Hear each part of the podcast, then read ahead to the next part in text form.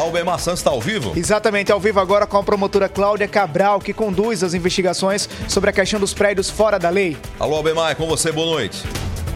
Pois é, boa noite, Teron, boa noite, Alisson. Ao lado aqui da promotora Cláudia Cabral, que vai se debruçar sobre esse tema, já que o Ministério Público ele acabou ratificando, inclusive, o, o seu posicionamento em relação a essa questão do cumprimento da lei do gabarito que investiga exatamente esses prédios construídos acima do limite permitido, do limite de altura permitido na orla da capital. A gente já vai chamar a promotora Cláudia Cabral por aqui, para chegar aqui na Câmara, pode vir. Obrigado por nos atender, Heron e o Alisson, Rede Mais Hora H, ao vivo. Uh, Promotora, como é que o Ministério Público está acompanhando esses casos? Como é que está o andamento dessa questão? O que é que o Ministério Público pode dizer para a população de João Pessoa e da Paraíba, já que essa lei se estende a todo o litoral paraibano, com relação a essa questão desses prédios que extrapolaram o limite de altura baseado na lei do gabarito? Boa noite, mais uma vez. Boa noite, boa noite, Heron, o Alisson, telespectadores da Rede Mais.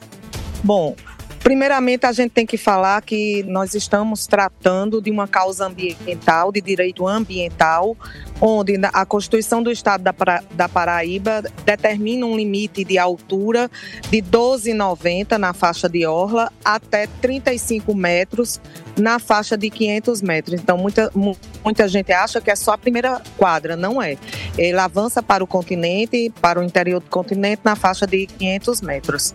Em razão disso, o Ministério Público tem tramita no Ministério Público desde de, do ano de 2022, final do ano, inquéritos civis, que é um instrumento que, que o Ministério Público usa para averiguar essa questão de ferir de, de, empreendimentos que ferem a altura máxima permitida. Então, nós temos em, em aberto já seis inquéritos civis, onde a gente está instruindo, coletando provas e recebendo laudos técnicos.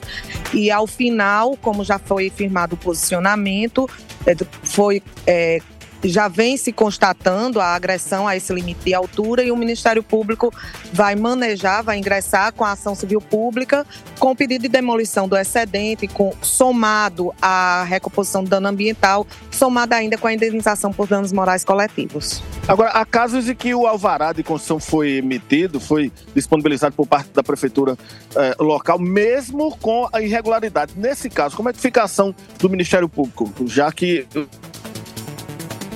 os, os alvarás foram emitidos?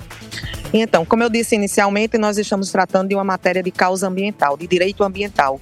E em razão disso, uma vez sendo ferida essa legislação, ela não gera nenhum direito adquirido para ninguém. Então, nós sabemos que pelo Código de, de Obras do município, pelo Código de Postura, perdão, do município, é, existem dois momentos. O primeiro, que é o licenciamento para a construção, e daí em diante tem o final, que é a fase do habits. Então, como o Ministério Público vem desenvolvendo essas investigações, o Ministério Público também entendeu por desenvolver essa política pública institucional de que os prédios que ainda não têm habites e que estão em faixa de orlas devem ser fiscalizados e comparados às alturas. Uma vez sendo constatado, aí o município é, adota as medidas para que esse habites não saia e toma as medidas para que haja o processo de demolição. Deixa eu só corrigir aqui minha pergunta, a senhora acabou entendendo, eu disse alvará, mas eu quis dizer habite-se. Obrigado por responder mesmo assim.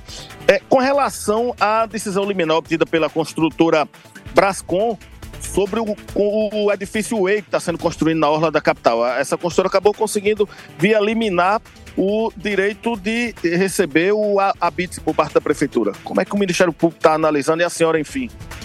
Pois é, o Ministério Público teve conhecimento dessa ação de mandado de segurança antes de ontem, até então estava sob sigilo de justiça. E nós analisamos o processo, analisamos a, a liminar e, obviamente, por discordarmos dos termos, do, do, dos fundamentos, o Ministério Público estará ingressando na, nas próximas horas com um mandato de segurança desculpe, com agravo de instrumento da decisão liminar proferida no mandato de segurança, onde nós vamos levar ao tribunal o conhecimento e os fundamentos técnicos, jurídicos de, de que veda justamente a concessão desse, desse habite. Deixa eu lhe passar aqui o retorno. Tem uma pergunta da produção. O Alisson Bezerra, pode colocar, por gentileza?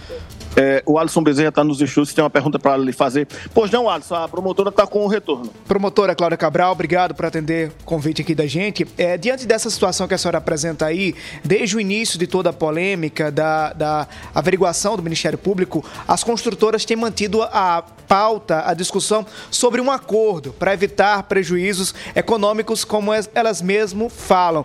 Esse acordo é possível por parte de vocês, por parte do Ministério Público, é inviável. A lei tem que ser cumprida cumprida? Pois não, Alisson. A lei tem, a lei tem que ser cumprida. É, Nesse, nesse caso, nós estamos tratando de um direito que de ordem pública. Então, nenhum direito ou, ou prerrogativa de direito de interesse privado, ele não pode sobressair sobre interesse público. Quando, quando uma obra ela é construída, quando se dá entrada num projeto, já se dá entrada sabendo das limitações. Na faixa de orla, a limitação da lei do gabarito.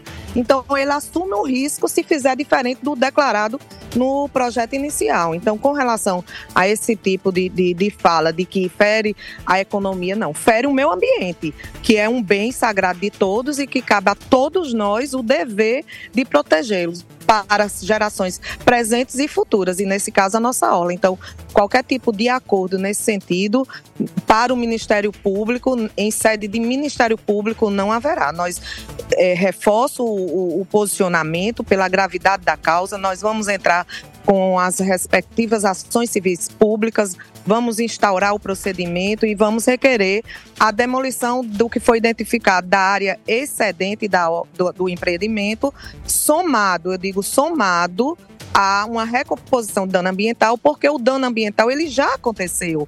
Por mais que, que haja a demolição, aquele dano já feriu já gera um sombreamento, já gera um impacto no solo, já gera um, um, uma questão de aeração, de iluminação, enfim. Então, somado a isso, a gente pede também a recomposição do dano ambiental, com a valoração desses danos atingidos e também uma indenização à coletividade por dano moral coletivo. Albemar. Mais algum questionamento? Oi, pois não. Albemar, só registrar aqui tá de viva voz a doutora Cláudia Cabral de que a imprensa da Paraíba e a sociedade de João Pessoa integralmente apoia o trabalho que ela vem fazendo. Eu já escrevi sobre isso, a gente já disse aqui várias vezes que se não fosse a doutora Cláudia Cabral ter se portado o Alisson Bezerra como uma, literalmente, uma porta de ferro, essa boiada iria estourar, ou seja, cria o precedente e aí pode tudo mas a doutora Cláudia Cabral está nesse momento defendendo o interesse coletivo e com muita propriedade, com muita firmeza e com apoio dessa mesma sociedade. Ela está no meio de uma maratona onde se corre contra grandes e velozes interesses. E saiba, doutora Cláudia Cabral, a senhora não está sozinho, tem a atenção, o respeito e o apoio da sociedade de João Pessoa e de todos aqueles que entendem que essa é uma questão vital e, como a senhora mesmo tem colocado, inegociável. Boa noite e muito obrigado pela entrevista. Muito obrigado, Heron, o Alisson. O Ministério Público agradece a oportunidade. A, a, a, participação da imprensa é fundamental nesse processo. Nós vivemos um, um período que João Pessoa cresce turisticamente, então isso tem, tem, tem que ser respeitado. É, o meio ambiente relativo na parte da orla é inegociável. Então, eu só, o Ministério Público só tem a agradecer a todo o apoio, toda, todo esclarecimento à sociedade. Afinal, a sociedade precisa acompanhar tudo isso.